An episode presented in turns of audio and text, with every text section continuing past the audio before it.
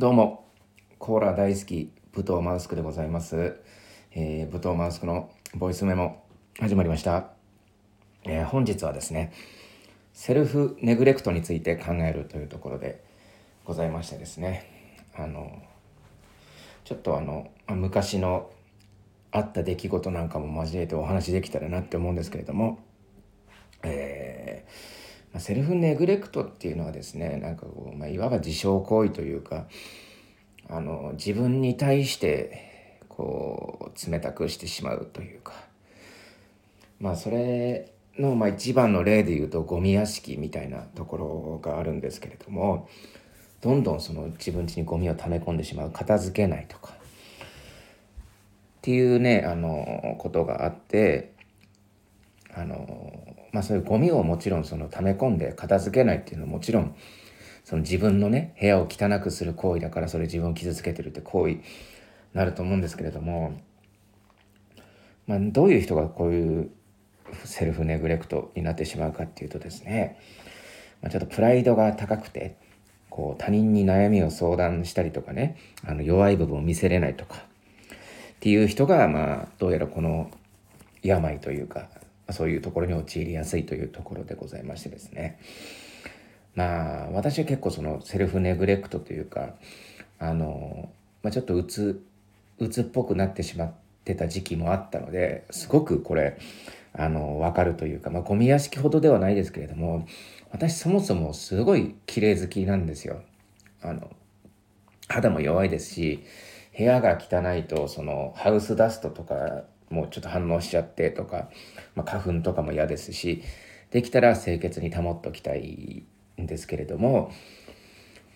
まああの昔ブラック企業とかあのブラック企業っていうかその嫌な職場とかねあのなんで自分がこんなとこで働いてんだろうとかすごい民度の低い職場とかで働いてる時にねあの部屋とかも多分汚かったですしなんだろう自分をメンテナンスしないんですよねそうなってくると。うんだからまあある種その例えば靴が汚いとか、ね、そういう細かいところも結構プチセルセルフネグレクトになるんじゃないかなってちょっと私は思ってて、まあ、普段だったらもう買い替えてる靴をずっと履いてるとかねうん、それってやっぱ自分に対するある種の自傷行為というかねそういう部分も側面もあるなって思うんですよ。うん、だって例えばですよ、まあ、これすごい極端な、まあ、靴の例で言いますけれどももうあのヘドロの入った長靴足突っ込むとこにヘドロが入ったもう臭い長靴これ履けって言われたらそれを相手に言われたらこいつひどいことするなって思うじゃないですか。なんでそんなことしなきゃいけないんだっていう。ところを、まあ、それを自分にやってしまってるというか、まあ、そのゴミ屋敷の件もそうですけれども他人にさそのこのゴミ屋敷住めって言われたらさえー、なんでそんな無理じゃんとかひどいやつだなとか思うじゃないですか。ひどい扱いだって思うでしょう、うん、なんで。まあそういうところを、えーやってしまうというところがそれがセルフネグレクトでございましてあの、まあ、一個例で挙げますと、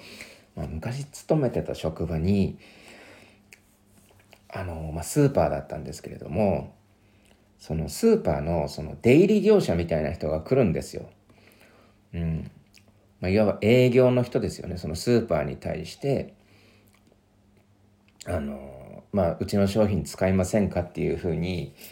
あの営業来る人ですよね。うんまあ、そういう人が何人かいいて、まあ、その人なんですけれどもその人が、まあ、結構よく来る人でちょっと周りにはなんかモンスター的な 扱いを受けてたというか、まあ、ちょっと変わった人というかまあまあすごいあの誤解のある言い方をするともうめちゃめちゃ嫌われてたというところで、まあ、またあいつ来たみたいな感じで言われてたんですよね。うんまあ、その人が、まあ、ある日たまたまそのスーパーで私が買い物してたら前に並んでてこの人出入り業者の人だって思って見てたらなんかこう自分の買ったものをこうカゴに投げ入れるんですよ。もう本当に、なん、なんだろうな 憎いものを入れるかのように自分の買った、おそらく自分で食べるであろう食品をガンガンカゴに入れていくんですね。で、私昔からそういう人苦手で、例えば、その、コンビニとかでもさ、お金投げる人とかいるじゃないですか。うん。ああいう人すごい嫌だなってこう、うって思ってたんですよ、なんか。うん。で、まあ、その人もなんか自分の食べる食べ物とか投げる人で、これも、まあ、ある種のセクセルフネグレクトというかね、うん、だって、まあ、お金にしたって自分のねそのなんだろう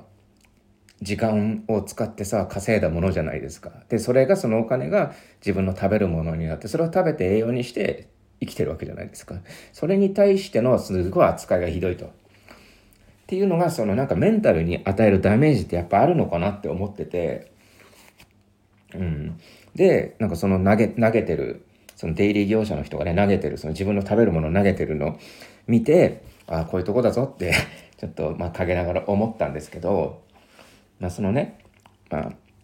当時働いてた会社では、その嫌われ者で有名だったその出入り業者さんですよ。うん。で、その人がちょっと、まあ、私が関わった時にね、ああ、なんかすごい嫌われてる理由が分かったなっていうちょっと出来事があるんですけれども、というのもなんかその人があの自身その商品をね自分のとこの会社の商品を売ってあのお会計というかその伝票を出してきたんですね。今回のそのお題はこれくらいになりますと。いうふうに要は会計しに来たんですよね。でその時私しか事務所にいなくてじゃあやるかってなってそのお会計の分の合計額というかそれ用意してあったんでそれを渡してあ、じゃあここにハンコしてください、みたいなことをやったんですよ。そしたら、その、1ヶ月前のと今のやつがあって、伝票が2枚あったんですよ。その合計額が用意してあったんですよね。うん。で、あ、じゃあこれ 2, 2件の合計額になりますって渡したんですよ。ね？そしたら、今だに笑笑っちゃうんですけれども、なんかその、自分のとこで持ってきたお会計伝票2枚。ね？確かね、1500いくらと、なんか6900いくらくらいだったと思うんですけど、その2枚を見て、合計額をこうじーっと見て、うん、とか言い出して、どうしたのかなと思ったら、すいません、っつって、あの、って言われて、これ、あの、合計額だけしか書いてないじゃないですか。これだと、あの電卓私どもでは持ち合わせてないもんですからって言われて、あのパッと見わかるようにしてほしいんですよねって言われて、それも、なんか、常識ですよねみたいな感じで言われたんですよ。パッと見わかるようにしてほしいんですよねって言われて、ん？ん？って思って、どういうことなんだって思って、ああ、そうなんですかって言って、ちょっと待ってくださいねっつって。じゃあ、あの、今この2個私、その、電卓でね、あの、あるので、こちらに。これで計算しますんで、それ見てもらって、それで大丈夫ですか？って言ったんですよ。うん。まあ、いろいろちょっと言いたいことはあったんですけど、そしたら、うーんって悩んで、あ、それで大丈夫です。構わないですよ。みたいな感じで言われて、それで、あの、その人は帰ってったんですけれども、これ、ちょっとや、なんかやばいなって思ったこれもうほんと突っ込みどころがこれ5個くらいあって、あのまず、なんで電卓持ってないんだ問題ですよね。うん。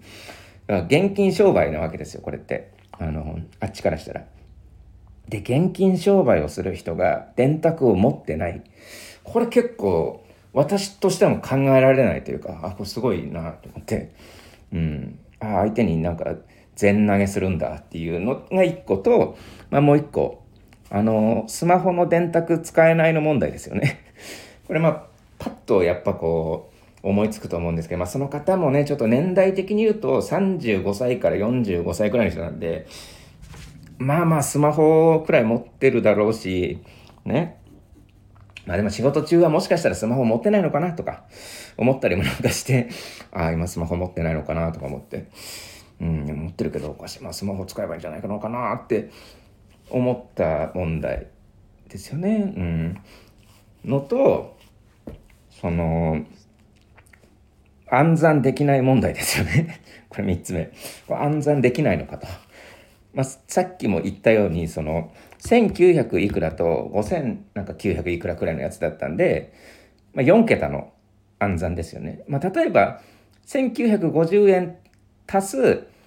5973円ってパンって言われたらできないかもしれないけど、目の前に数字あるわけじゃないですか。で、その頭の中で例の式、まあ掛け算だったら無理ですけど、頭の中で例の式でこうなんかこう、筆算できるじゃないですか、どう考えても。うん。だから、あれ、筆算はやらないのかなって思った問題と、まあまあでもこればかりはやっぱ知能の問題です。知識知能の問題ですから、これはまあ、まあ最悪というかまあ、うん、ちょっとね、問題ですけれどもね。あの、まあそれを置いといて、で、まずもう一個、四つ目の問題ですよね。あの、売る側、買う側の問題ですよね。まあいわば、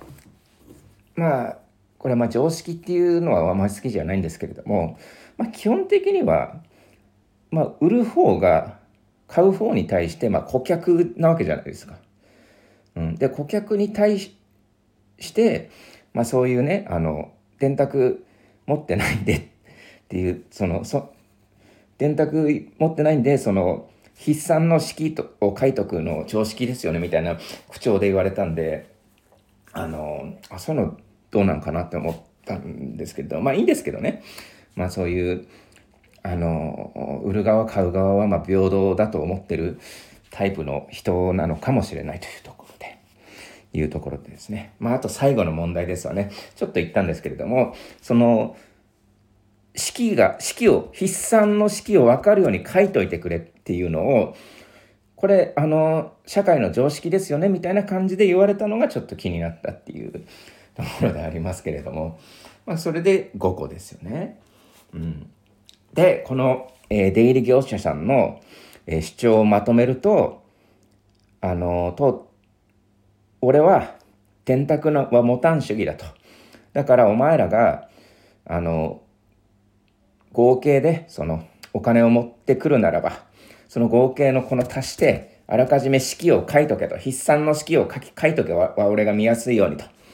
それは常識だぞ。それは、あの、現金取引のマナーだぞっていうところを言いたかったなと思うんですけれども、まあ正直、まあ個人的な感想としては、あ、こいつ行かれてるなって思ったのが私の、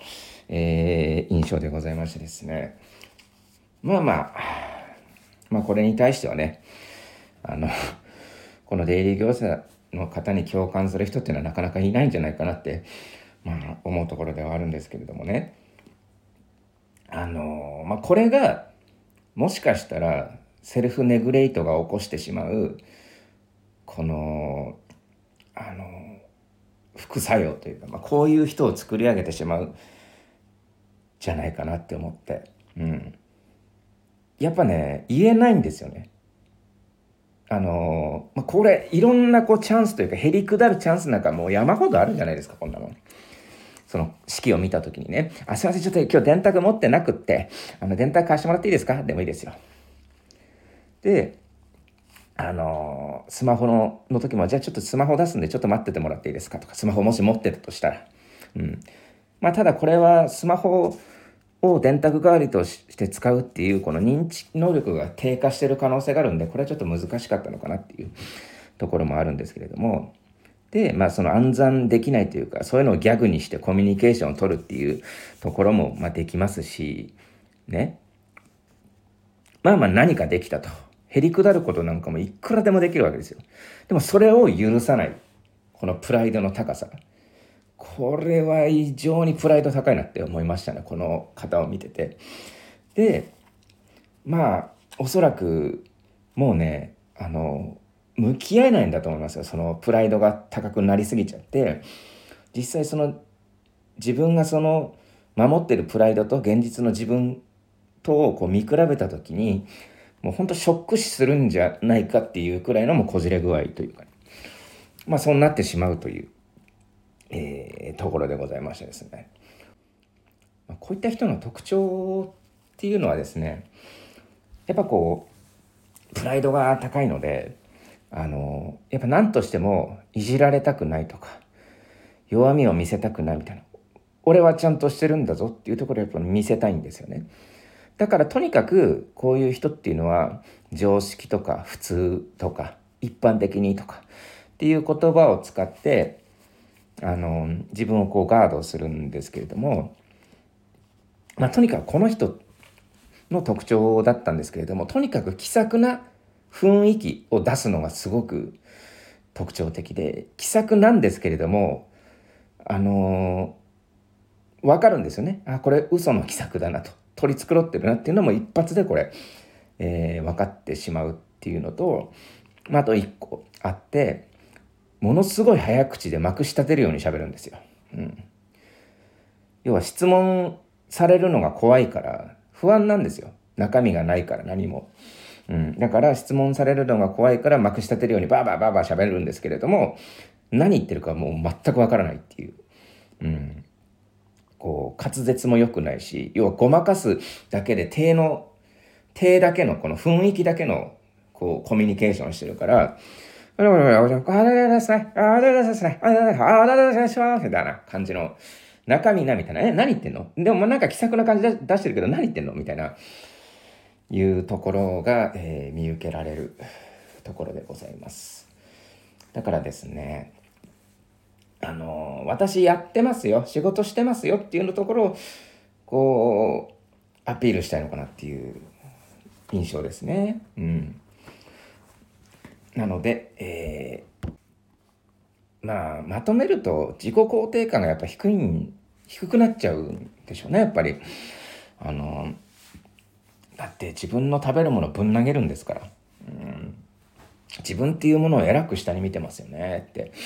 印象でした。そうなってくるとやっぱ自己肯定感低いから自分なんて自分なんて自分なんてってなっちゃってでも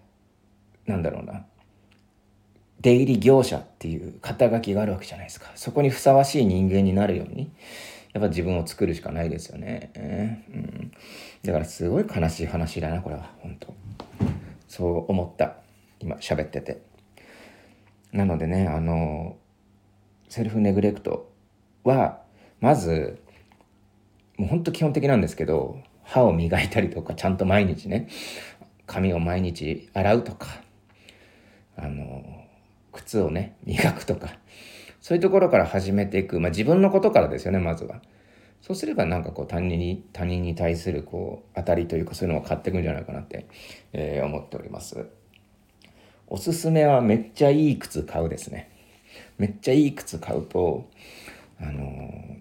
その靴をすごい大事に履くんですよ。でその靴を10年履こうってなった時にすごいやっぱこう毎日こう綺麗に磨かないといけないのでなんかそういうねなんだろう自分磨きの勉強をを靴と一緒にしてみるのはいいんじゃないかなって思います。なので今回ちょっとセルフネグレクトのもたらす恐ろしいね自己破滅について お話ししてみました。はい、今回は以上です。どうもありがとうございました。